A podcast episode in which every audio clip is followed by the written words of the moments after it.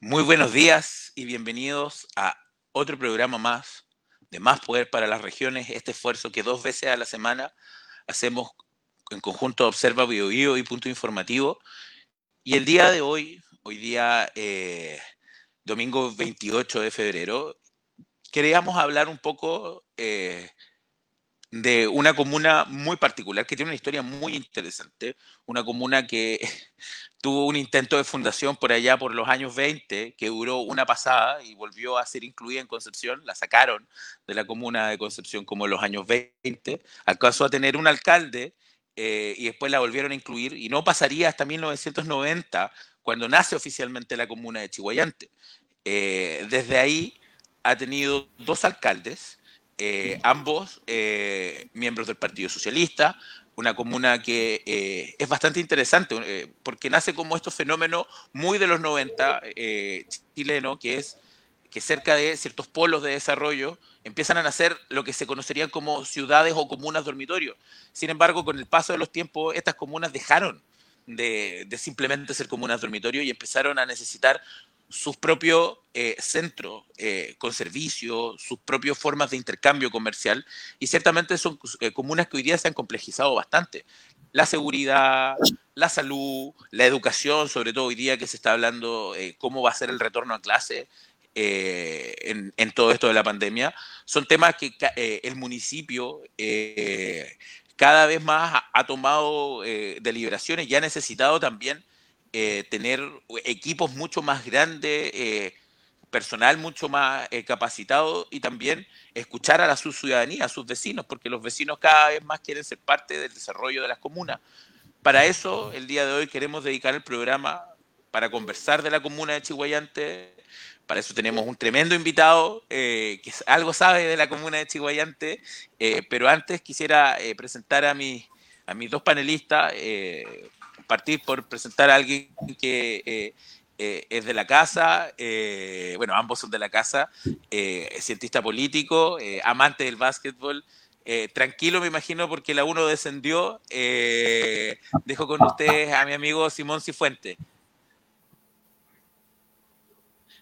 Hola Lucas, hola a todos. Sí, tranquilo porque no descendimos, ansioso por jugar la próxima semana con San Lorenzo y ansioso también por empezar a conversar con el alcalde y candidato para que nos cuente su visión y su anhelo para la comunidad de Chihuayante.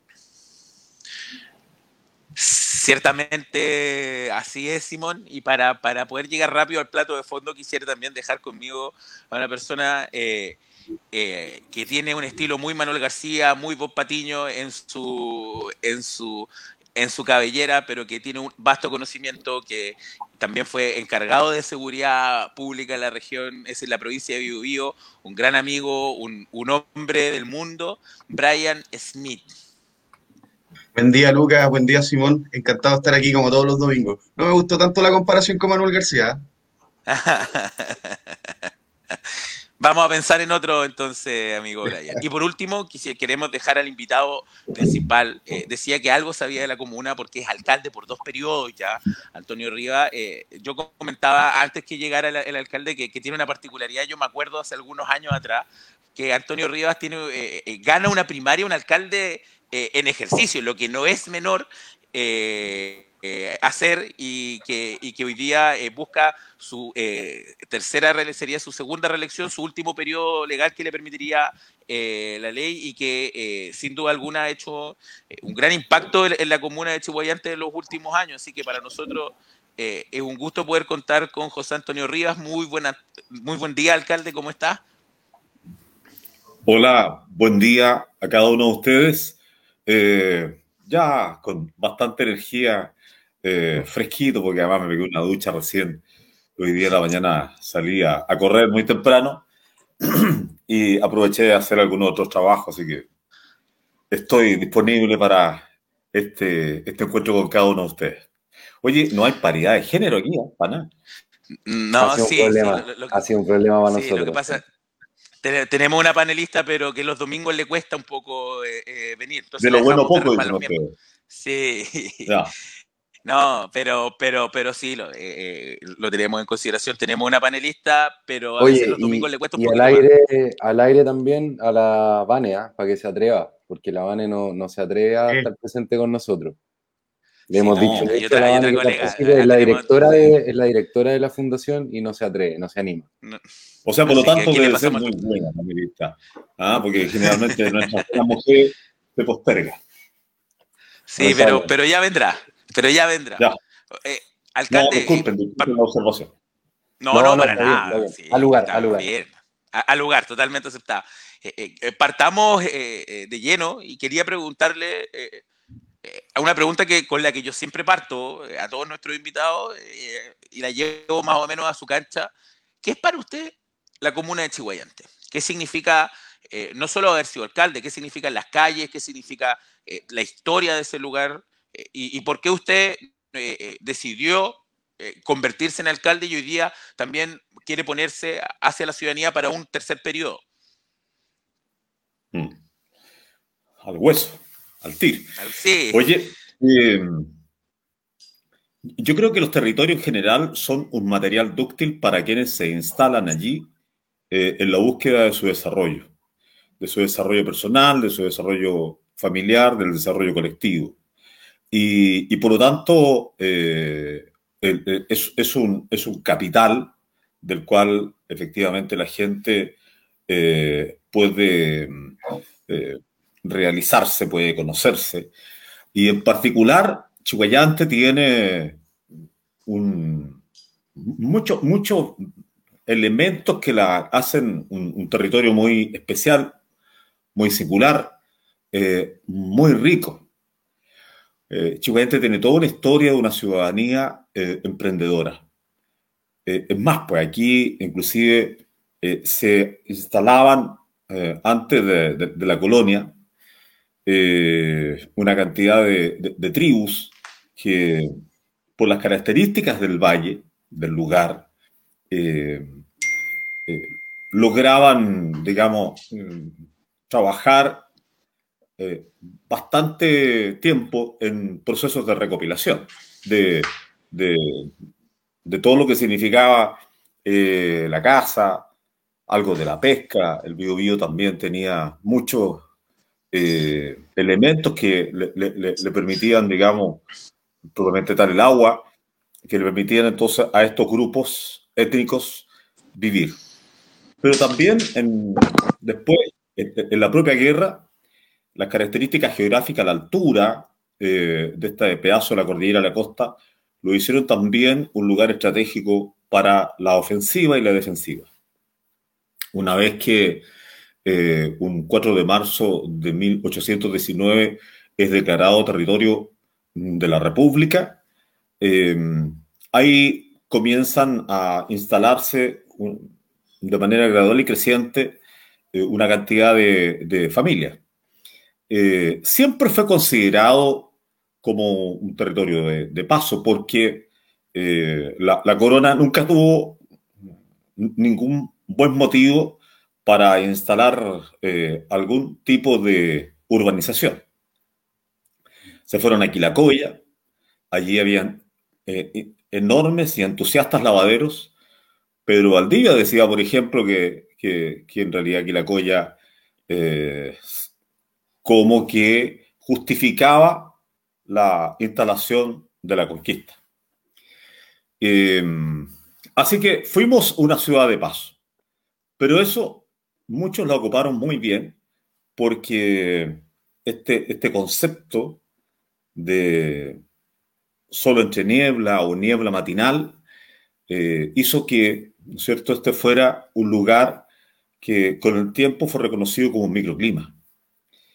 Y con el tiempo fue reconocido también como un lugar eh, que sanaba. Mucha gente se vino a vivir aquí, inclusive yo también, porque o ellos o algún hijo tenían algún problema, algún problema eh, respiratorio, eh, bronquitis crónica, asma, alergia, y aquí la gente comenzó a sanarse, a curarse. Y hoy día también es reconocido eh, en, esa perspectiva. Chihuayante posee hoy día 90.180 habitantes y tiene una cantidad de gente muy interesante. El mejor de los capitales, más que el capital natural, es el humano.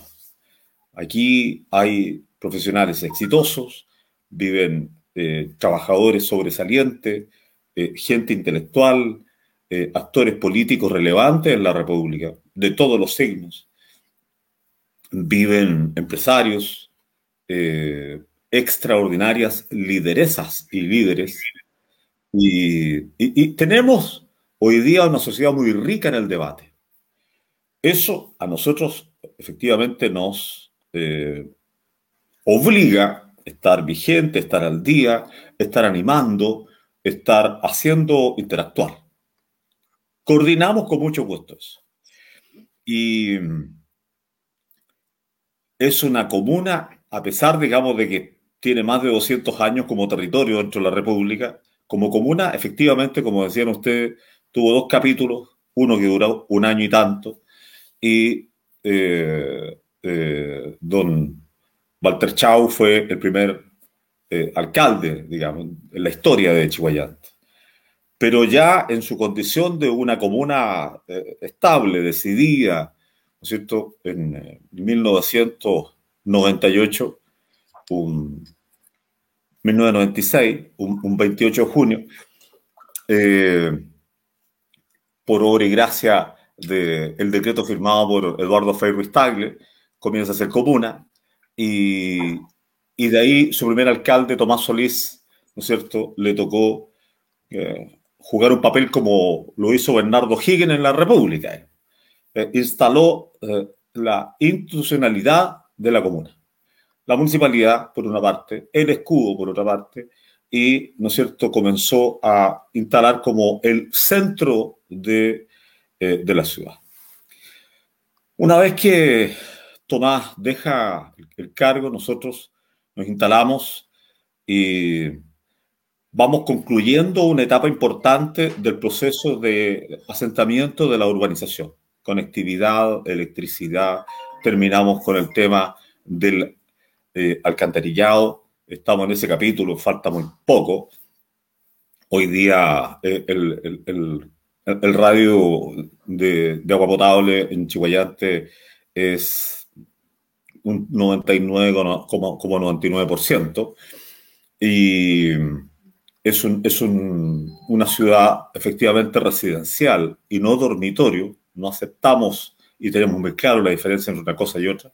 Y también, por cierto, tenemos eh, un, eh, un par de ecosistemas que son potentes. El río Biobío para nosotros es efectivamente un aporte sustantivo a lo que podría significar la, línea turística de nuestra ciudad. Y por otra parte, eh, el Parque Nonguén, lo que ayer fue reserva, aún mantiene esa, poco ese concepto, hoy día ya es un parque. Y ambos ecosistemas, ¿no son un componente con el cual estamos decididos a perfilar la ciudad no solo como una ciudad residencial, es decir, que resuelve todos sus, sus servicios eh, y además habilita para que los ciudadanos puedan vivir y además desarrollarse eh, plenamente aquí adentro de la ciudad, sino que también vamos a potenciar, y ya vamos en ese camino, por toda la morfología de la ciudad, un tema turístico muy singular. Chihuayante tiene altura, tiene bosque, tiene río, eh, da posibilidades a muchos miradores, da posibilidades a, jugar con, algún funicular, con algún ascensor, instalar un tremendo portal en la, en la reserva o parque Nonguén. Eh, estamos esperando el Consejo Ministro, por eso ese titubeo. Y, y además, ¿no es cierto?, poder hacer una línea turística muy potente. ¿eh? Hoy día mm, muchos ciudadanos del mundo están invirtiendo mucha plata en lo que es el tiempo del ocio, la recreación, el contacto con la naturaleza.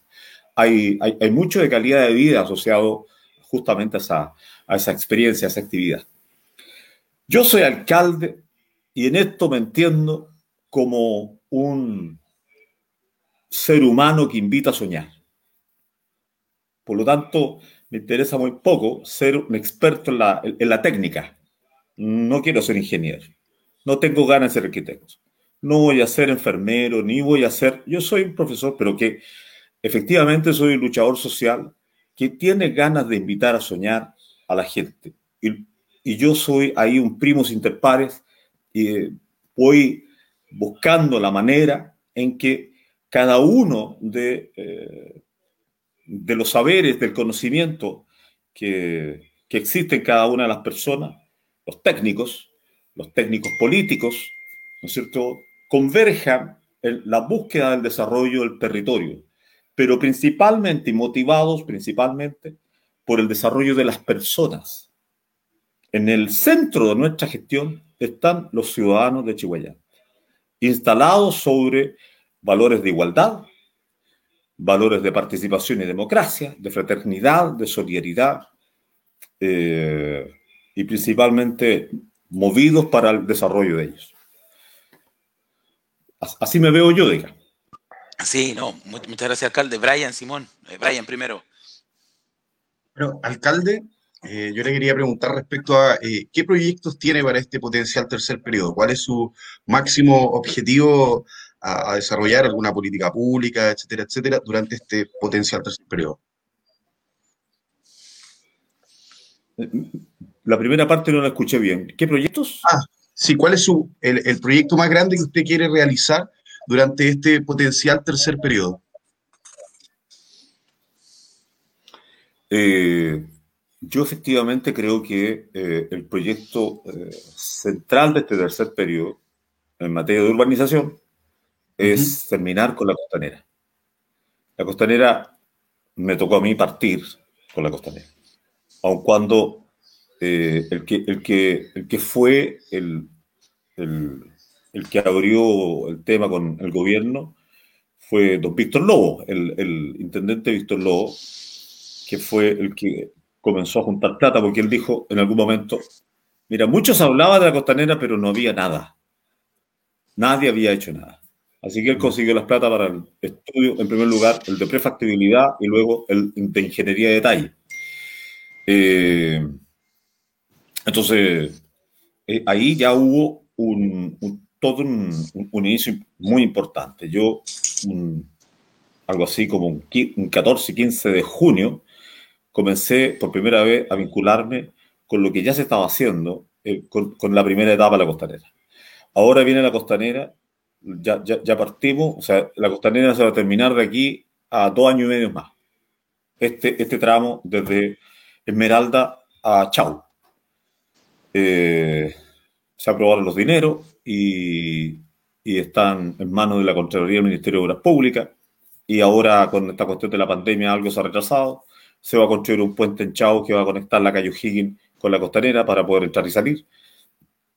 Eh, y luego se van a hacer las cuatro pistas, la ciclovía, todo lo que significa eh, la costanera desde Esmeralda hasta Chao. Desde Chao hasta el límite con Hualqui, lo que ya tenemos es el estudio eh, de prefactibilidad. Eh, estudio que resuelve dos preguntas. ¿Se justifica el, la obra y cuáles son sus características eh, generales. Y eso ya está resuelto. Es decir, primero, se justifica. Y segundo, eh, las características son las mismas. Cuatro pistas, ciclovía, eh, este, este, estos parquecitos al borde, así le llaman, el enrocado. Y esta parte va a tener miradores. Esta parte va a tener miradores. Cinco miradores. Entonces, estamos con... Eh, bastante, bastante entusiasmado con esa obra. Pero le, le cuento que eso, es una parte, porque me voy a esmerar y ya estamos trabajando, porque en definitiva lo que queremos hacer es levantar la gran industria del turismo aquí mm. en nuestra ciudad. Eso es importante. O sea, tenés, les insisto, el parque del Biobío. Y en el Biobío, si lo hacemos bien y no lo seguimos alejando de la ciudad, sino que buscamos la manera en que se integre verdaderamente, lo podemos eh, ocupar para, para, el turismo, lo podemos ocupar para el deporte. Yo, yo, creo que hay que atreverse en esto hacer eh, lo que era. Hoy día, todas las ciudades en el mundo que tienen un río eh, lo, integran de múltiples formas. Mira, estamos diseñando un parque frente a Lonco, estamos diseñando un parque frente a Lonco, que incorpora al río eh, y lo convierte en una, buenos tramos de piscina. Piscina.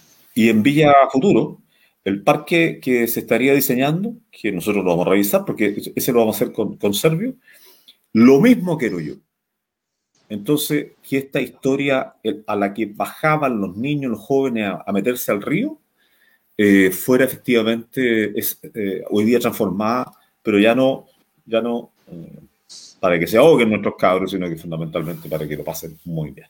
Claro. Simón. Alcalde, yo le quería hacer otra pregunta. con respecto al proceso de vacuna, nos enteramos que ha tenido algunos conflictos por ahí. Eh, ¿Nos podría contar sobre el proceso en Chihuayante? ¿Qué es lo que ha pasado con, la Seremía de Salud?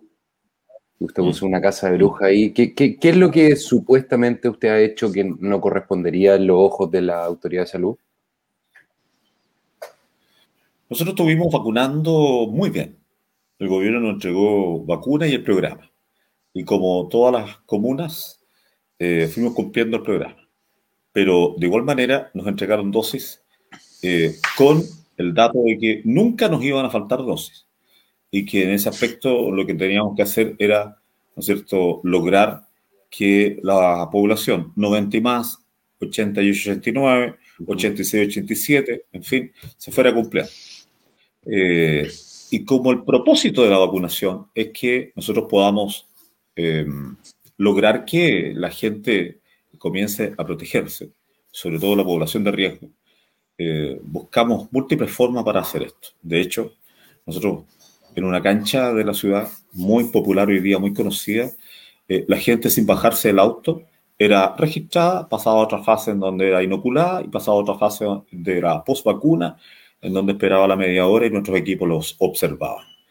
Eh, sin reacción negativa ninguna, se retiraban. Y ahí habilitamos unos toldos, unas carpitas, y nuestra gente estuvo sin ningún problema. Llegaron de todos los sectores, felices, agradecidos, porque además de la suavidad de nuestros enfermeros y enfermeras, eh, los, eh, eh, nuestros vecinos quedaban rápidamente, nunca tuvieron que esperar. Pero también decidimos vacunar a quienes cuidaban a los adultos mayores, porque si tú quieres cuidarlos a ellos, tú puedes traer el bicho o en alguna medida puedes tener el bicho porque con la vacuna eso pasa como una simple gripe, no vas a, ir a caer a una cama y no te vas a entubar, nada de lo que hoy día efectivamente toma como gravedad. Em, y por lo tanto teníamos que cuidar a la población de riesgo y sus cuidadores. Así que sumamos a eh, los cuidadores y esos ya no tenían 90 años, eso tenían, que ser 50 o tenían 40. Así que los vacunamos. Vacunamos a todos nuestros funcionarios de la salud. Y luego entonces vacunamos a los bomberos. Y luego entonces también vacunamos a los trabajadores del aseo, a todos los que nos sacan justamente los residuos domiciliarios, nuestros, chiquillos, porque ellos, ellos tampoco se nos enfermen. Y posteriormente vacunamos a todos los funcionarios municipales que tienen este contacto con los ciudadanos a través de la Dirección de Desarrollo Comunitario y de otras oficinas. Eh, y en algún momento nos dijeron, no, no le vamos a entregar la misma dosis que ayer. Y disminuyeron la dosis. De una manera extraña. Y nos enteramos. ¿Le explicaron por qué fue? Eh, no. Y, luego al día siguiente nos dijeron, oye, mira, eh, no pueden estar vacunando eh, arbitrariamente a diestra y siniestra al libre albedrío. y, nosotros nos llamó la atención. Entonces, en, ese momento, yo llamé al Ceremi. Y el Ceremi, o sea, no, ahí, yo saqué justamente una declaración donde a mí me parecía tremendamente extraño que se nos estuviera, eh, diciendo, oye, ¿sabes qué? Eh, eh, no pueden seguir vacunando como están haciendo. ¿Pero por qué? ¿Por qué no? Porque tienen que cumplir el programa. Entonces, tanto así que eh, empezaron a decirnos que íbamos a tener un sumario y que nosotros en realidad íbamos a, ser sancionados los alcaldes que teníamos, que teníamos ese tipo de, conducta frente a las vacunas. Les dije, mire, a mí me parece tremendamente extraño que esto eh, ocurriera así, porque eh, si ustedes efectivamente no tienen la vacuna, nos tienen que decir. Y si tienen ustedes eh, algún problema para que en realidad no vacunar lo más rápido posible a toda la población de Chile, eh, digan no. Pero ojo, que cuando nos dicen, oye, no pueden seguir vacunando los domingos, porque nosotros vacunamos de 9 a 7 de la tarde, y los sábados y domingos, Chihuayante hace eso, eh, no pueden seguir vacunando los domingos, no pueden seguir vacunando los sábados.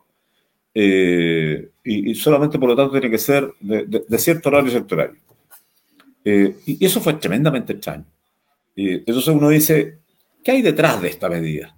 Si nos dicen que tienen todas las la, la, vacunas. A mí me preocupa eso. Entonces, me preocupa la manipulación política de situaciones como esta. No me parece correcto sacrificar a la gente. Y si tú compraste 16 millones de vacunas o 20 millones de vacunas y las compraste te están llegando, digamos, con, certeza, ¿no? Eh, porque, porque los proveedores te, aseguran el, producto, de hecho, hay una transacción seria, ¿no? Eh, entonces, y, además te dicen, no, no, eh, de todas maneras tiene que ir de manera gradual. Mire, yo, teniendo esa cantidad comprometida, hubiese inoculado rápidamente a toda la población, mayor de 18 años. Em, yo, yo soy yo soy bien pensado, ¿ah?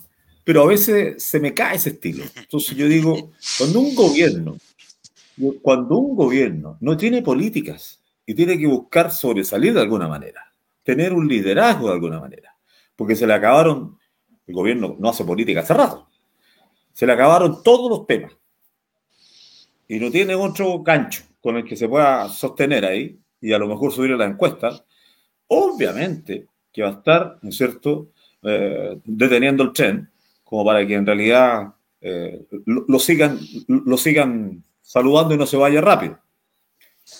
Eh, eso por una parte, pero, pero, pero a mí me parece muy grave. Yo celebro que el gobierno haya comprado tantas vacunas. Y celebro efectivamente, Chile tiene plata, Chile es un país muy rico, Chile está absolutamente controlado, digamos, y, podemos resolver rápidamente el problema del contagio. Me llama la atención que a última hora estemos eh, vacunando a los docentes, cuando los docentes debieron haber sido un primer grupo que debió haberse vacunado en, a principios de enero. y se quería empezar en pensando que los niños... Claro. Y, fíjate que ahora, entonces estamos en el filo, generando este, esta polémica, ¿ah? eh, como que, tiene una cierta carga moral, se hacen juicios de valor y, y, se toman decisiones en los profes. Entonces, si los apoderados, si los niños, todo esto debió haberse hecho en enero. Entonces, además de los 90 para arriba, eh, se debió haber mirado marzo, ¿no es cierto? Y, luego entonces, además de ello, los profesores. Y no estar detrás de los alcaldes que hemos actuado, yo diría, como el órgano mejor intencionado, más eficaz, eh, y muy cerca a la gente. Mm, alcalde, bueno, en ese sentido, eh, usted dice en un momento, eh, Chile tiene plata y, ciertamente cuando uno mira que otros países del mundo la vacuna va a llegar el 2024 o como, como nos mira la región con respecto al, me refiero a Latinoamérica con respecto a nuestro proceso de vacunación, uno claramente ve que ahí el, el recurso económico y cómo eh, quizás el gobierno de Chile entiende la oferta y la demanda le permitió estar eh, bastante bien parado en el proceso de vacunación, pero yo lo quiero llevar a una instancia muy previa a la vacunación. Eh, hemos vivido tiempos bastante turbulentos desde el estallido social, el, el, inicio de la pandemia, y, y ciertamente una de las cosas que se ha puesto en cuestionamiento es eh, que el gobierno de Chile no ha puesto toda la ayuda o, no, ha, no ha golpeado el chanchito como, como debió haberlo golpeado. Eh, en su caso, eh, me imagino que, que, usted ha visto, porque los municipios son la primera línea de acción muchas veces y además Chihuayante tiene sectores bastante vulnerables, me imagino que ha visto cómo la economía de la familia, de sus vecinos, se ha visto afectada por eh, la pandemia, por ejemplo. Eh, los comerciantes, los empresarios, las pymes eh, de, su comuna, me imagino que también han visto el, golpe de, estos últimos tiempos. Entonces yo quería saber cómo, cómo usted ha sentido la ayuda social de parte de, eh, del gobierno, entendiendo que eh, el presupuesto municipal no da mucho paso para, para, para eso. Gran parte de los municipios funcionan con el Fondo Común Municipal. Entonces, eh, ¿cómo ha visto esta ayuda social durante estos últimos años y un poco más? Mm. Yo, yo, en esto, fíjate que quisiera decirte lo siguiente, nosotros los municipios hemos recibido muy, o sea, un, muy pocos recursos, decirlo así, porque todo el tema de la pandemia eh, a nosotros nos instaló sobre un escenario absolutamente nuevo, desconocido y amenazante. Y, y eso porque nosotros eh, sabemos qué es lo que le, le, estaba pasando a la gente, a nuestros vecinos. Y como, y como veíamos que ya, eh, por una parte, el estallido social hizo quebrar algunas iniciativas profesionales, el, el, el uso de de, la profesión de manera particular, a través de oficinas que tuvieron que cerrar y, también algunos negocios que tuvieron que cerrar. En Chihuayante, nosotros tenemos gente que, que tiene locales en Concepción, eh, que tiene oficinas en Concepción y, y, por lo tanto se vio impactado. Y después esta cosa de la, de la pandemia que, que, cerró trabajo. nosotros tenemos una cantidad de, de, de chefs, de, de mucamas, de, gente que trabajaba, que sé yo, en, oficinas eh, de, de, ventas de distintos tipos, del retail. Todas esas cosas comenzó a generar una, una cesantía preocupante, personas que no podían pagar el arriendo, que tenían que cambiarse de casa. Eh, y no nos entregaban recursos. Por lo tanto, nosotros en un momento dado eh, nos iban a entregar 1.100 cajas de alimentos, solo para los mayores de 90 años, una vez más. Y los mayores de 90 años, aquí en Chihuayante, son 1.656. Y nos iban a entregar 1.100 cajas. Ni siquiera nos iban a entregar para todos. Y, y por lo tanto uno decía que nuestros adultos mayores o los trabajadores, los profesionales que necesitan hoy día comer, ¿cómo lo hacemos? Así que nosotros comenzamos a comprar cajas con plata propia y comenzamos a comprar, que sé yo, eh, de papa eh, y, comenzamos a comprar varias otras cosas que nos permitió eh, llevarle a nuestros vecinos. Por ejemplo, todo un, paquete de hortalizas. Entonces, con plata nuestra. Pero además tuvimos que contratar más gente en salud para que pudiéramos aislar en una, en una pandemia tú tienes que tener dos cuestiones absolutamente claras porque te permiten manejar el contagio, disminuir, controlarlo. Aislar a la gente y por otra parte la trazabilidad. Ante esas dos tareas de la salud, nosotros teníamos que contratar hasta geólogos que, ¿no es cierto?, nos ayudaran con la estadística. Más enfermeros, más TENS, eh, más médicos, matrona, en fin. Eh, tuvimos que reorientar el trabajo de los dentistas, complementarlo. Urgencias, pero principalmente también meterse en el tema de, de ir a, otorgar que los medicamentos a la población de riesgo a sus casas. Entonces, y eso con plata propia. Y en algún momento nos llegó, nos llegó un poco de plata. Y después ya nos enviaron también de la Subdere otro poco. Pero hemos gastado mucho más de lo que nos ha entregado el gobierno. Es decir, si el gobierno nos ha entregado algún recurso, el 40% del total gastado lo tenemos que poner, en este caso, la municipalidad.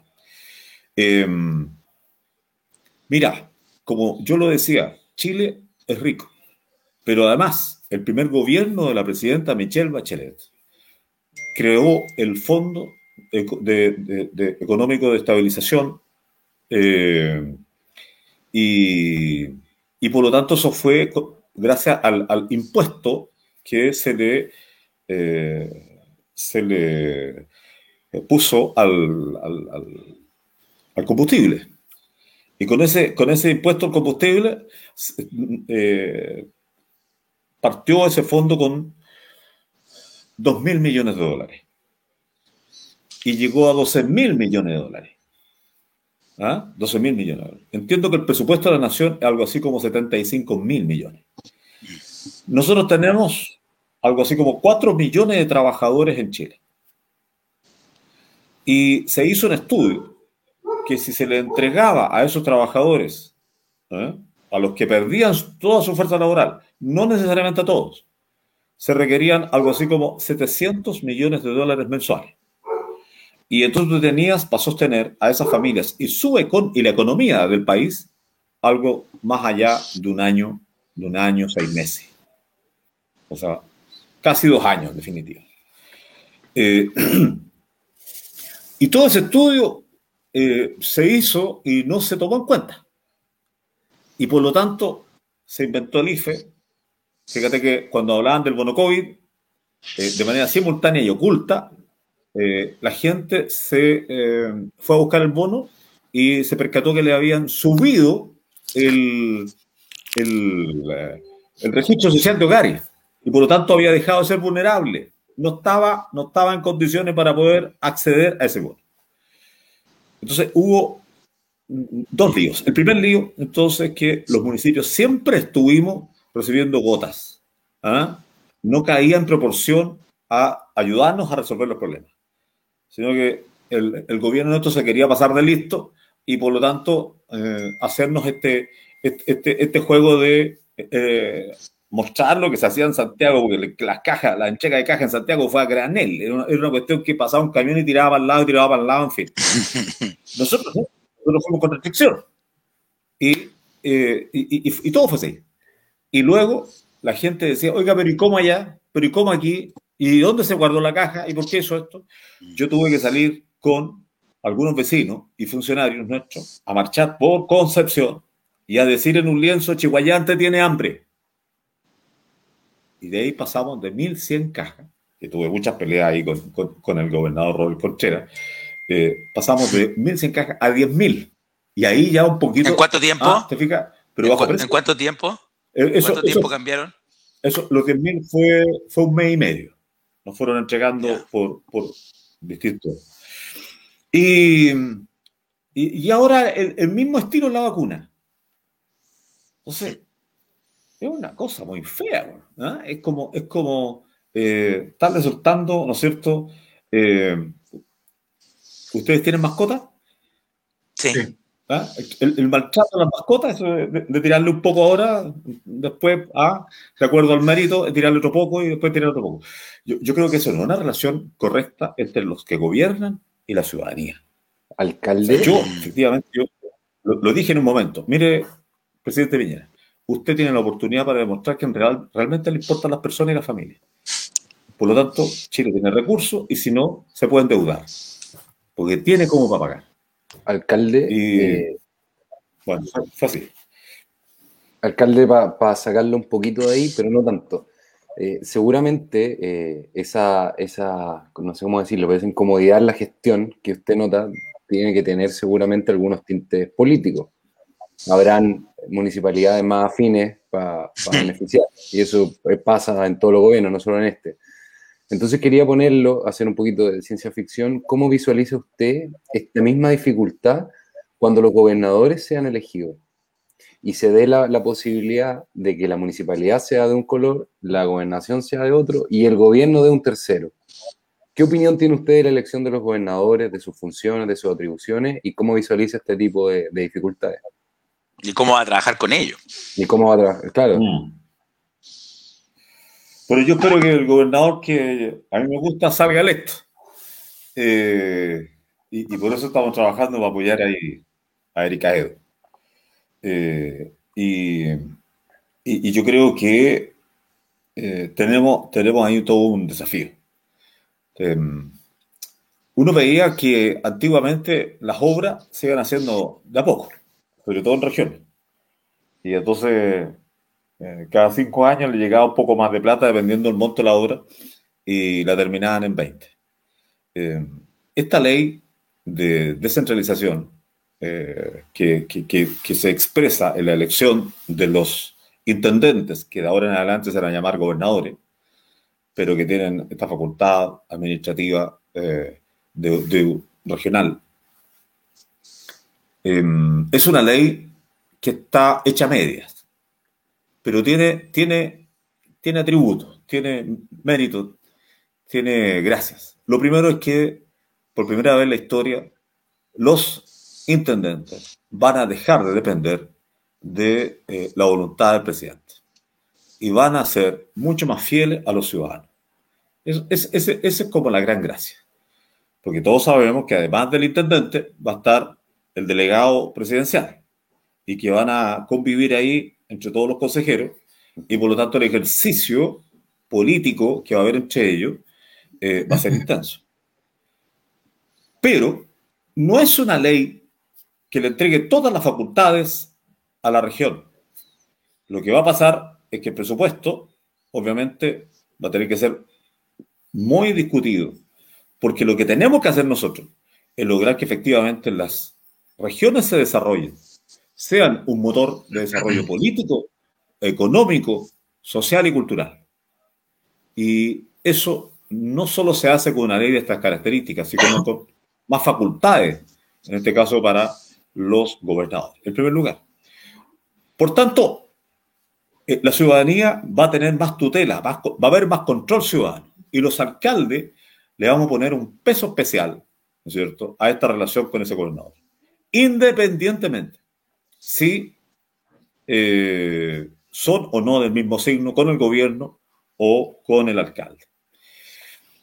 Yo creo que esto de, por ejemplo, declarar comuna a territorios que eran de, la comuna madre, dividir en definitiva la comuna, ha intensificado, ¿ah? ha eh, agrandado, abultado la participación, la democracia, los liderazgos, las discusiones, la capacidad de ponerse de acuerdo y por lo tanto el trabajar políticamente.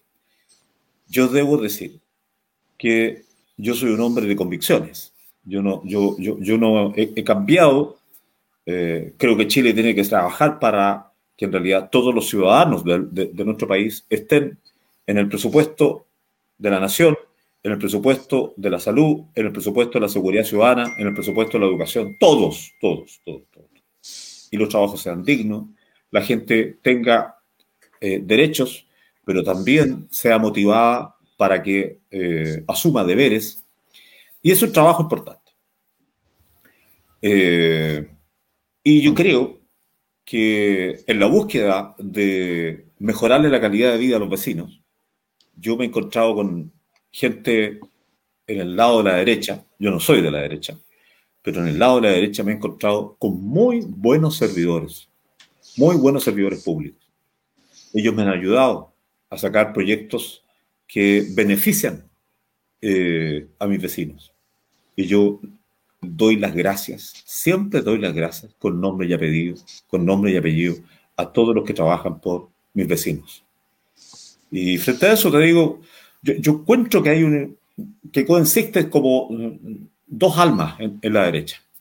Una, de la derecha tradicional, la que defiende a los grupos económicos, la que, ¿no es cierto?, eh, obviamente está muy comprometida con el capítulo negro de la República de Chile, de los 17 años, quiere zafarse de ahí, no quiere salirse de ahí, y otra que anda buscando eh, representar las convicciones de la derecha, eh, pero una derecha verdaderamente eh, promotora de el desarrollo de las empresas y de las iniciativas privadas en toda en todo el territorio de la República. Las economías potentes han desarrollado las regiones. ¿ah? Y las regiones se convierten en un motor económico que dinamiza la economía del país. Obviamente que le tributan al Estado y eso permite que las obras públicas, ¿no es cierto?, se instalen con mayor facilidad en todo lugar en las que se necesitan. Eh, pero, pero efectivamente las regiones se convierten en un motor de desarrollo. Aquí no. Aquí nos asfixia el desarrollo, nos ahoga el desarrollo este centralismo y esta concentración, que es lamentablemente hasta política.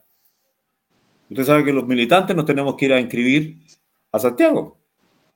O sea, uno le hace la ficha al compañero, ¿ah? y eso pasa en todos los partidos, lamentablemente en el mío también, y luego tú tienes que enviarla a Santiago y allá te inscribe. Mm. Y hay muchas decisiones que afectan digamos, a, los partidos en las comunas o en las regiones que se toman en Santiago, pues. O sea, a ese nivel. Y hemos convivido ¿ah? con el pecado de omisión, eh, pero eso va a cambiar. Y a mí me parece que todo lo que ayude para justamente hacer que las regiones se desarrollen, bienvenido sea. Y en el camino, como dicen, se activa mejor la carga. Alcalde, respecto a esta misma temática de la descentralización del poder, también existe eh, algo que está sucediendo en el campo de la toma de decisiones de la política, que es la aparición de las organizaciones de la sociedad civil. Dame, un segundo. Alcalde, ¿escucha? ¿No escucha, alcalde? Ahora, ahora no escucho nada. ¿Ahora no escucha? Eh, pero tengo un problema, tengo un problema con... A ver, Brian, intenta de nuevo. Brian, ¿Ya? Brian. Ya. Sí. Alcalde, que hoy en el campo de la toma de decisiones, de la política, también existen nuevos actores, ya no son solamente los partidos políticos y los cargos públicos de elección popular o de designación, sino que es la sociedad civil organizada a través de la ONG sin fines de lucro, como somos nosotros, o también las juntas de vecinos, los clubes deportivos, son una multiplicidad de actores que tienen, eh, que representan una parte importante mucho más grande que los partidos políticos. Siendo claros, de hecho, los partidos políticos en Chile, en el papel, solo en el papel, que todos sabemos que el papel todo lo soporta, eh, bordea algo así como los 430.000, 440.000 militantes en los 20 partidos legalmente inscritos y en los 8 partidos que están en proceso de inscripción. O sea, ese es el poder de los partidos políticos. Si nos remitimos a las personas que ejercen cargos públicos, en Chile se concentra el poder de la toma de decisión política en apenas 5.000 personas. Y eso considerando todos los alcaldes, todos los concejales, todos los consejos regionales, intendentes, gobernadores, seremis, ministros, presidentes. Y la, la Cámara de Diputados y Senadores. Es una porción mínima que controla el destino de una nación completa. Pero si tomamos las organizaciones de la sociedad civil, que en Chile son una brutalidad, son cerca de 700.000, cada una tiene un promedio de participación de 10 personas, nos encontramos y son mucho más activos que los partidos políticos. Seamos realistas, hay comunas de 200.000 personas, como por ejemplo el caso de Los Ángeles, donde los partidos políticos funcionan con 5 personas dando vueltas. Pero como está el partido político detrás, el nombre parece que es una máquina poderosísima. En cambio, las ONG, que esto incluye juntas de vecinos, clubes deportivos, clubes de adulto mayor, fundaciones sin fines de lucro, tienen participación un, poquito superior a la de los partidos políticos y representan en el papel cerca de 8 millones de personas. O sea, es una fuerza tremenda que está empezando a empoderarse en el, en el campo de la toma de decisiones políticas. ¿A qué voy con esto? Eh, nosotros tenemos en Chile una ley que es la ley 20.500 de participación ciudadana que define, entre el artículo 69 y 72, que eh, cada política pública que se ejecuta a través de una institución pública o de un cargo político eh, amerita la participación abierta de las organizaciones que se van a ver afectadas por las decisiones pero no establece el mecanismo. O sea, yo puedo preguntarle a una persona y eso ya fue participación ciudadana. Por lo tanto, ahí estamos al debe con perfeccionar también esta ley de participación ciudadana.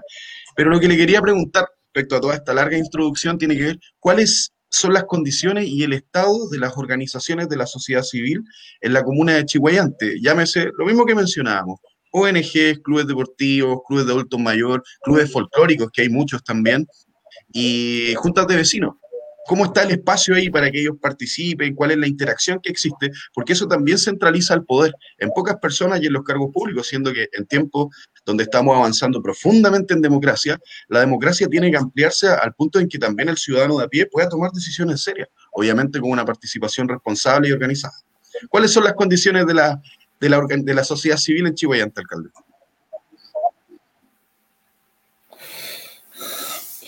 Eh, te, debo confesar, Brian, que entiendo perfectamente, perfectamente bien tu pregunta.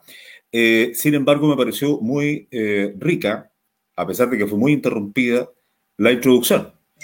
Y, te quiero hacer un comentario respecto a la introducción, ya iré a la, pregunta. Por favor, adelante. te, cuento, te cuento que yo creo que este modelo neoliberal nos ha metido en la cabeza a todos, a todos, que el Estado es innecesario, que la nación no debiera existir y que todo lo resuelve el, mercado. Es decir, si tú tienes un buen trabajo, por lo tanto tendrás buen ingreso, Por lo tanto, tendrás buena salud, por lo tanto, tendrás buena educación, tendrás buen barrio, tendrás buena esposa, tendrás buen auto, todo. Todo lo resuelve el mercado. Por lo tanto, viva el individualismo. Y creo que se nos metió tanto esa idea en la, cabeza que hemos buscado una serie de razones por las cuales denostar e invalidar a los partidos políticos y la política. Obviamente que también no se puede desconocer que han habido actores políticos que en la búsqueda de responder a esta figura, a este mito que, ha metido este modelo, ha convertido la actividad política como un acto lucrativo personal. Y por lo tanto, también trenzado el mundo político con el mundo empresario, hay algunos que se han desmedido y se han corrompido. La corrupción no es solo un atributo de los políticos. No. Ya hemos visto lo que ha pasado en algunas instituciones de orden y seguridad, ya hemos visto lo que ha pasado con las iglesias, ya hemos visto lo que pasa en el fútbol, ya hemos visto lo que pasa inclusive con dirigentes sociales. Hay, hay quienes, eh, a nombre de las necesidades de una vivienda, arman un comité de vivienda y le cobran cuota a la gente y nunca hicieron nada para, para avanzar en esa materia. Nunca. Entonces, la corrupción es la pandemia que derriba la vida por todos lados. Es la más grave. Y créeme tú que cuando yo me meto a un partido político, y yo invito a meterse a la política y a los partidos, primero, no pierdas tu libertad. Segundo, hazlo porque eh, estás en sintonía con los valores y los principios de ese partido no solo los valores del principio, sino también los objetivos de ese partido. Eh, yo creo que lo peor son los caudillos.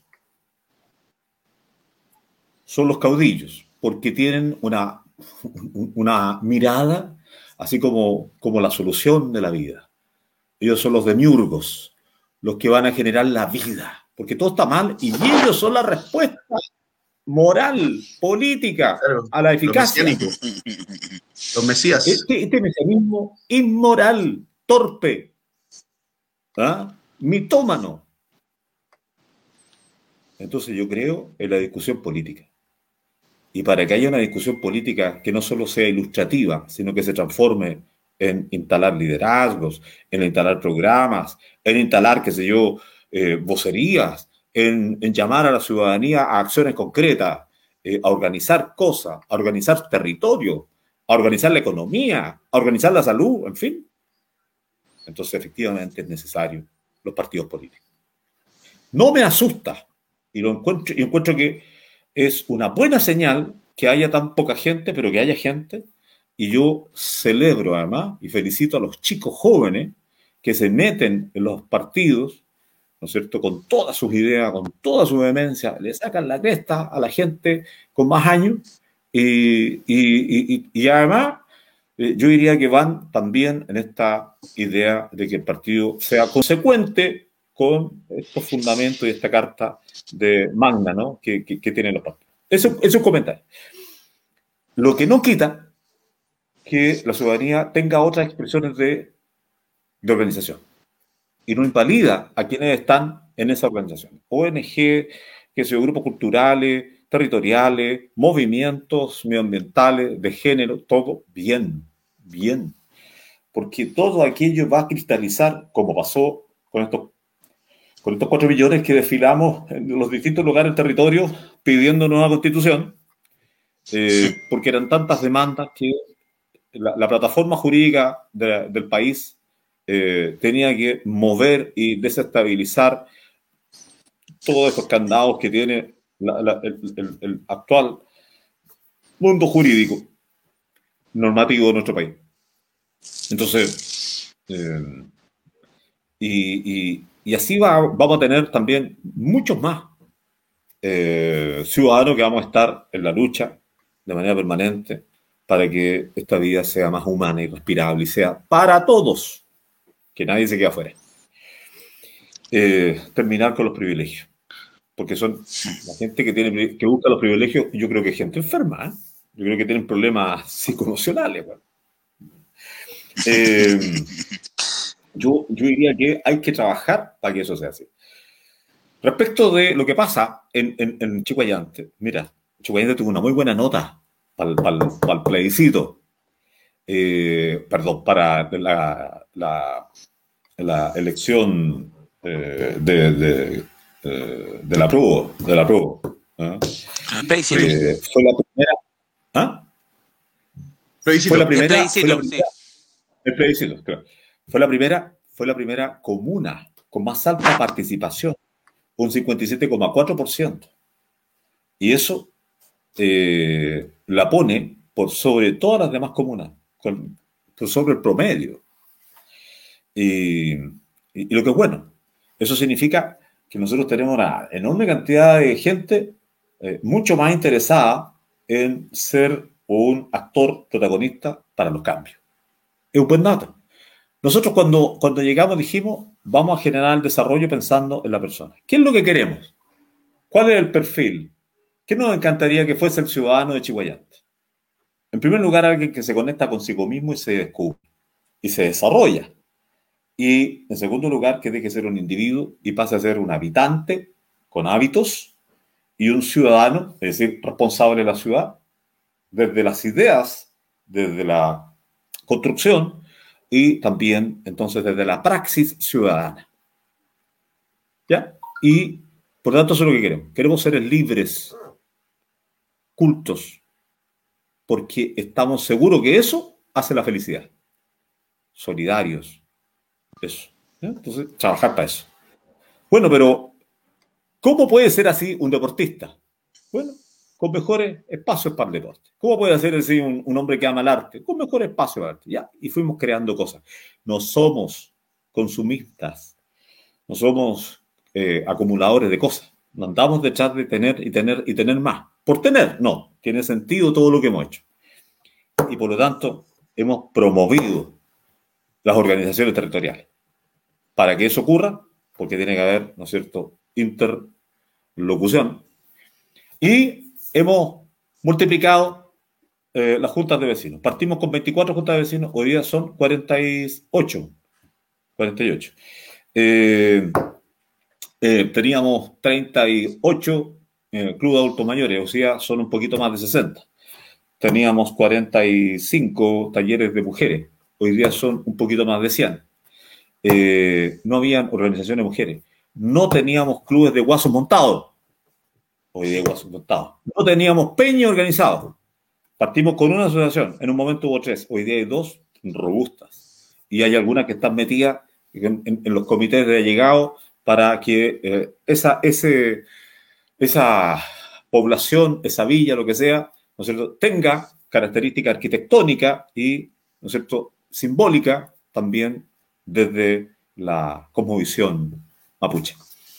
Eh, en fin, hay un nivel interesante de participación, pero nos parece insuficiente. Y vamos a seguir haciendo todo lo posible. Aquí hemos tenido cabildo con niños, hemos tenido, y, no es show, son vinculantes. Son vinculantes, con jóvenes, con, de géneros, étnicos, eh, los estudiantes, eh, los sindicatos. Yo, yo, tenemos sindicatos en los supermercados. Eh, en fin, te digo, los gremios nuestros. Hay la central de trabajadores aquí en Chihuahua. Ya. Entonces, sí, nos interesa. El desarrollo de los valores, el desarrollo en los, en los derechos y el desarrollo estructural. Esos son los tres pilares del proyecto de desarrollo nuestro. Alcalde, eh, bueno, estamos un poquito pasados la hora, pero no sé si eh, me deja, hay una pregunta en el chat que eh, no sé si eh, nos da paso para, yo se la voy a, yo se la voy a decir. ¿no? sin embargo, antes quisiera decir que Nobleza Obliga, tengo una tía que está en un taller laboral suyo de, la comuna, en el taller de, la iglesia San Norberto, si mi memoria no me falla. Y me dice que eh, San Norberto, el, taller laboral Fe y Esperanza San Norberto le manda muchos saludos y dice que realmente nunca las deja solas cuando han necesitado ayuda, todo eso. Así que, que puede dar fe, me dijo que puede dar fe, que es lo que estaba diciendo eh, no, no, no, no, es solo un discurso, sino que realmente hay un trabajo con eh, pequeñas organizaciones y colaboración en Chihuayante también Aquí tenemos un comentario que llegó en el chat de eh, Andrea Rivera que dice, para promover la democracia y seguir apoyando el desarrollo de las organizaciones de base, Chihuayante sigue con Rivas. Eh, para, para, le manda saludos. Y la última pregunta que quiero hacer, no la vamos a hacer nosotros, sino la hace nuestro amigo del chat Pablo, uno que nunca nos falla en los programas, dice, ¿qué medidas se tomará en cuanto a la delincuencia, el narcotráfico y qué medidas concretas se podrán tomar en su primer eh, mandato eh, pensando, y, y, sí, el, eh, nosotros, le cuento, nosotros como Observa Bio, Bio hace un par de años atrás hicimos un estudio sobre la percepción de, de inseguridad en, en, la región eh, en la provincia, perdón, de Concepción, y la comuna que salía mejor parada de, de, todas era Chihuayante. Eso no quería decir que no que tuviera todos sus problemas de seguridad resueltos, pero incluso muchos vecinos, nosotros hicimos grupos focales, decían que preferían vivir en Chihuayante versus vivir en otras comunas, incluso como Concepción o Talcahuano, por la, la inseguridad que, que, se presenta en esas comunas. Ay, Sí, mira, uh -huh. eh, yo, efectivamente, América Latina ha sido invadida intencionalmente por el narcotráfico. Eh, el narcotráfico son las guerrillas del imperialismo. Nos instalaron el narcotráfico en el corazón del pueblo. Y todos los cabros que en los años 60, 70 eran pobres, hacían todo para salir de esa pobreza, inclusive meterse en los partidos, los movimientos, y eran testimonio de una serie de, eh, de factores protectores, de eh, esta, este, este, esta resiliencia social. Y, y por tanto eran notables eran chiquillos que querían ser un actor protagonista de la justicia y de un país más humano. Esos mismos cabros el día de hoy han sido atrapados por los tentáculos del narcotráfico y se han convertido en zombies. Yo conversaba ayer con Juana Marín. Su cabro está complicado una linda madre, una la mía. Y entonces contó una historia. Tiene una hija maravillosa que desde la pobreza ella la educó, educó a sus, tres cabros. El último le salió pifiado, se metió hasta lecera. Eh, llegó como membrillo colegial, todo machucado, eh, hace como tres días atrás. Entonces, eso pasa en nuestras poblaciones. Nos destruyeron por dentro. Nos destruyeron por dentro. Había muchos cristianos en América Latina en los años 60, 70 que hacían esta síntesis entre la fe, la vida y la cultura. Fantásticos. Y estos cristianos recibían el mensaje de, eh, de Cristo como un impulso a convertirse en constructores de un mundo nuevo, mejor. Hacer de verdad, ¿no es cierto?, el Evangelio en medio de los hombres. Nos vendieron otra pomada y nos dijeron que el Evangelio era una especie de, como dice, como dice Sui Generis, ¿no? Dios es empleado en un mostrador ¿ah? Él eh, hace que tu vida se mejore. Y eso hoy día es entendido como una bendición. Pero que no te importe el prójimo. Que no te importe Abel, que no te importe tu hermano. Es tremendo. Y nos metieron en ese mundo. Eh, nosotros tenemos un problema. Y hemos hecho todo para tener una buena coordinación con las policías, a quien yo le agradezco. Eh, muchos podrán decir que los carabineros eh, no han tenido una buena conducta, pero en Chihuayante ha sido distinto. Mis carabineros, los paquitos de Chihuayante, han sido colaboradores para que tengamos una mejor, una mejor seguridad. Y yo creo y estoy seguro que muchos vecinos agradecen eso. Lo mismo en la PDI. Nosotros partimos sin nada. Luego inauguramos una avanzada la PDI y a continuación, hoy día tenemos una brigada de investigación criminalística. se nos iba quedando fiscalía atrás. Así que la metimos en, en la juguera y le dijimos, oiga, tiene que venir a juntarse con los vecinos. Y nosotros empezamos a armar el Consejo de Seguridad antes de que fuera ley. Antes de que fuera ley. El 2013 formamos la Oficina de Seguridad y hoy día es, es efectivamente una oficina eh, que dejó de ser oficina de dirección, que tiene más funcionarios, pero tiene sociólogos, tiene exfuncionario carabinero tiene psicólogo, tiene administrativo, tiene asistente social. Porque cuando falla la promoción de un país más humano y se instala el hedonismo como el rector de la vida, ¿ah? que te pille confesado la muerte. Porque en cualquier momento te pueden volar la cabeza. Y así ha sido. Y así ha sido como no tenemos un proyecto de país en lo social, en lo valórico, por eso trabajamos nosotros, el proyecto nuestro tiene un pilar valórico, un pilar de derecho y un pilar de infraestructura. Eh, como no tenemos este sueño de país, entonces aquí existe, ¿no es cierto?, una jauría oculta. Y tengo barrios en donde nuestros adultos mayores que vieron por mucho tiempo al lado de buenos vecinos, de repente se murió los vecinos, quedó un cabro solo, se metió al narcotráfico y empezó a vender. Y luego entonces la noche se convirtió en un lugar eh, de un salvajismo total, de un desenfreno total.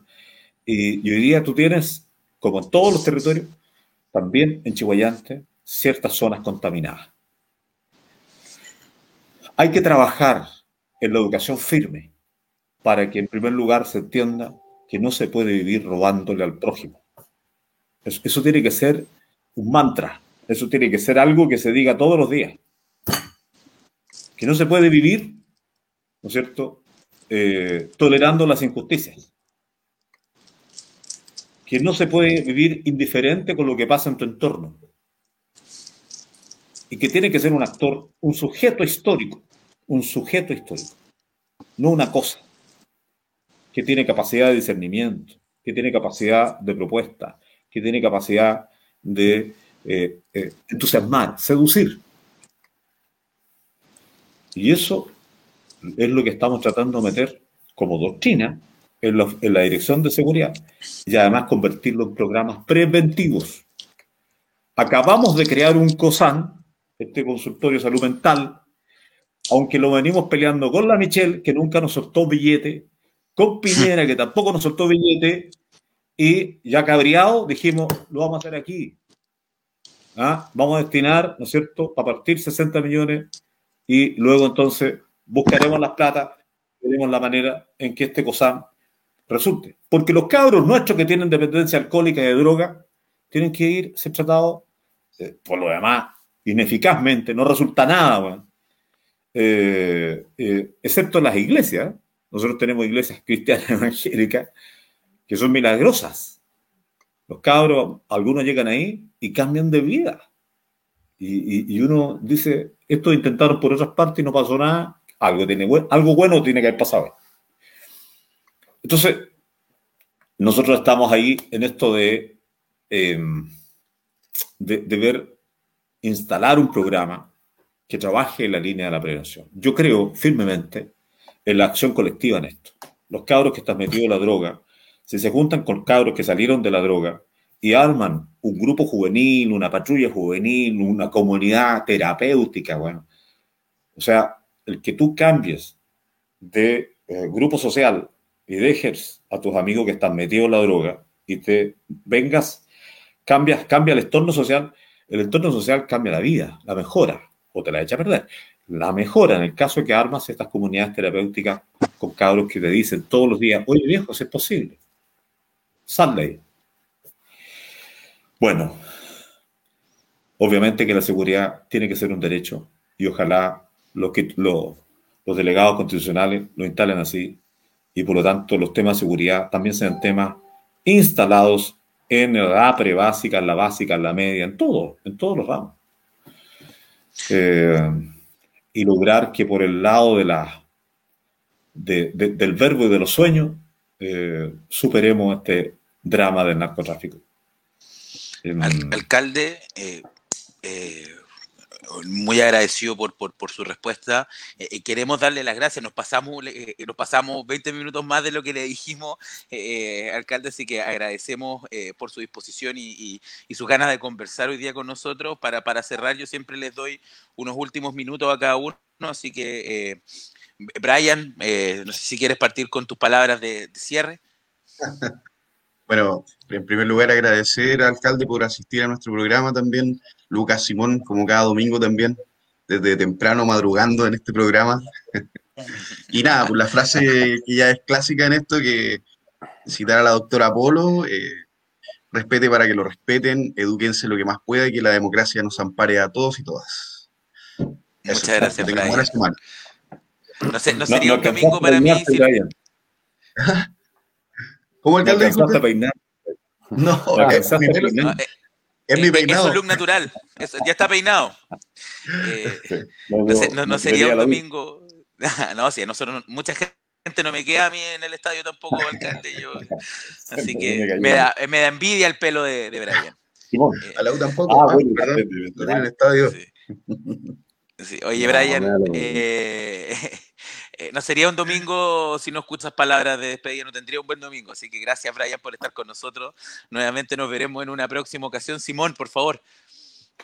Yo rescatar de, bueno, súper interesante la conversación con el alcalde, darle las gracias por estar con nosotros hoy eh, y rescatar sobre todo la parte donde nos contaba sobre la participación en organizaciones, en fundaciones, eh, en juntas de vecinos, en distintas agrupaciones que ha fomentado la municipalidad porque yo estoy de acuerdo con él en que en el fondo esas formas de participar eh, fomentan la forma de participación electoral, o sea, que las acciones que la ciudadanía tenga sean vinculantes, eh, entregarle más espacio para que la gente decida, genera también ganas de participar. Y eso es lo único que nos va a sacar de este hoyo de, de, participación que tenemos, o sea, fomentar la participación en otros ámbitos, como el alcalde nos contaba, ha pasado en Chihuayante. Así que, bueno, felicitarlo por eso y agradecerle de nuevo que esté con nosotros. Que le vaya muy bien. Muchas gracias, Simón. Nos estaremos viendo en una próxima. Eh, gracias por acompañarnos este domingo. Y qué bueno no verte por, con, el, con, el nervio cuando jugaba a la Universidad de Chile, eh, eh, como otras ocasiones. Y bueno, alcalde, agradecerle por estar con nosotros, darle el espacio para algunas palabras de cierre.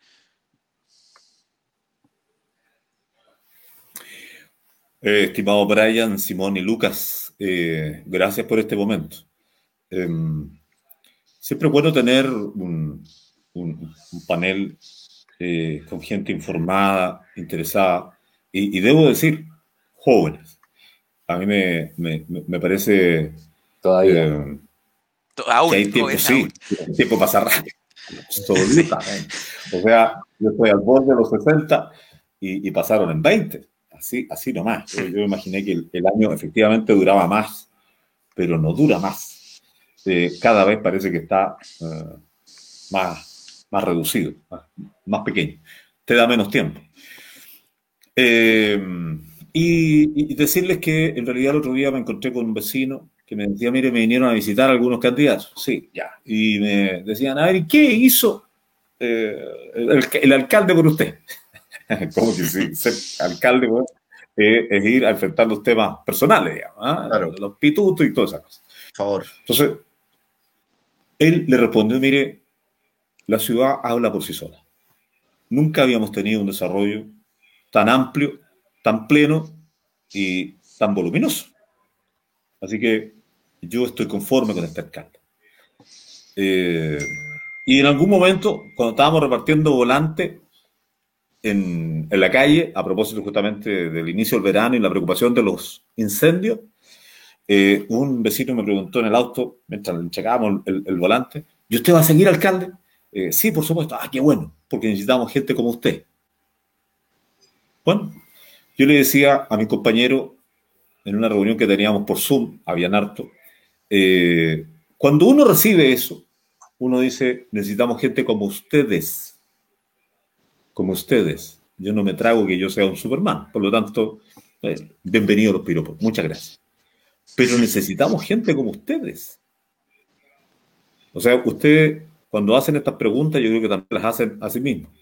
Cuando celebran una posición de la, de, la administración de uno y el resultado de la administración de uno, yo creo que también ustedes comparten esa forma de vivir y, eso de la acción colectiva.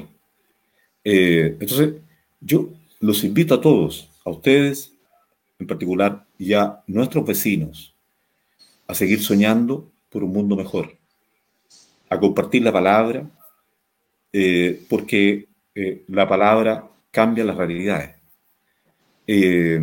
Y ser capaces de creer en la acción colectiva, porque la acción colectiva permite que la vida privada sea buena, sea un regalo. Así que eso. Uh, se cayó justo, se cayó justo el alcalde. No, sí, lo, eh, bueno, lo, tiene, tiene que haber sido un problema eh, técnico, pero eh, bueno, de todas maneras, por mientras se, conecta, agradecerle al alcalde, agradecerle también a, las personas que nos acompañaron en el chat, a la gente que le mandó saludos al alcalde, ahí volvió. Ahí volvió, ahí volvió alcalde. Lo perdimos por un momento. Y, decía yo, yo, yo yo, sé que nos va, a ir, nos va a ir bien. Tengo mucha esperanza, mucho optimismo. La gente nos expresa mucho cariño en la calle. Eh, hubo, un, momento en que, en que un par de seres humanos eh, mal hechos contrataron un programa solo para contar mentiras, solo para destruir la imagen nuestra solo para denostar a los funcionarios de la municipalidad. Eh, y al alcalde, por supuesto, porque yo soy Alibaba en esta cuestión. Mire, puras mentiras, puras mentiras. Siempre tribunales dijo, falta mérito, no corresponde, no es así. ¿ah? Hemos revisado, no hay nada irregular. No hay nada irregular. Así que seguiremos en este camino porque creo yo que el mejor camino para cambiar la vida de quienes todavía padecen el flagelo de este modelo. Que les vaya bien. Muchas gracias. No, no gracias a usted, alcalde. No, muchas gracias por acompañarnos este domingo en la mañana. Agradecerle, como usted decía, a las personas que comentaron en el chat, a las personas que nos vieron, a las personas que nos van a ver después, porque esto queda en nuestra página de Facebook. Agradecerle a Observa Bio, Bio por eh, el programa, también a Punto Informativo, que es la plataforma que nos permite salir, agradecerle a Brian, a Simón, a don Antonio Rías por estar hoy día en la mañana con nosotros, por compartir esta larga conversación y entretenida conversación eh, y, cerrar con, bueno, con la idea fuerza de nuestro programa. Nosotros eh, nos llamamos más poder para las regiones porque creemos que las comunidades necesitan mayor capacidad de decisión y para eso una de las cosas que se habló hoy día, lo dijo Brian, lo dijo el alcalde, lo cerró Simón, eh, reforzándolo, la participación no necesariamente la participación política votando, sino en organizaciones sociales, agrupados por ciertas temáticas, agrupados por ciertas eh, visiones, por ciertas ideas, ayudan a que los territorios tengan gente capaz de tomar decisiones y que cuando pidamos más poder para las regiones será, es porque nosotros tenemos las capacidades para decidir por nosotros mismos. Entonces necesitamos que todos nos involucremos en esto para poder tener mayor capacidad de decisión y acción. Con eso les deseamos un muy buen domingo, que estén muy bien, nos veremos en otra oportunidad. Nos vemos, hasta luego y recuerden más poder para las regiones. Chao, muchas gracias alcalde. Chao alcalde, que, que vaya bien. Gracias.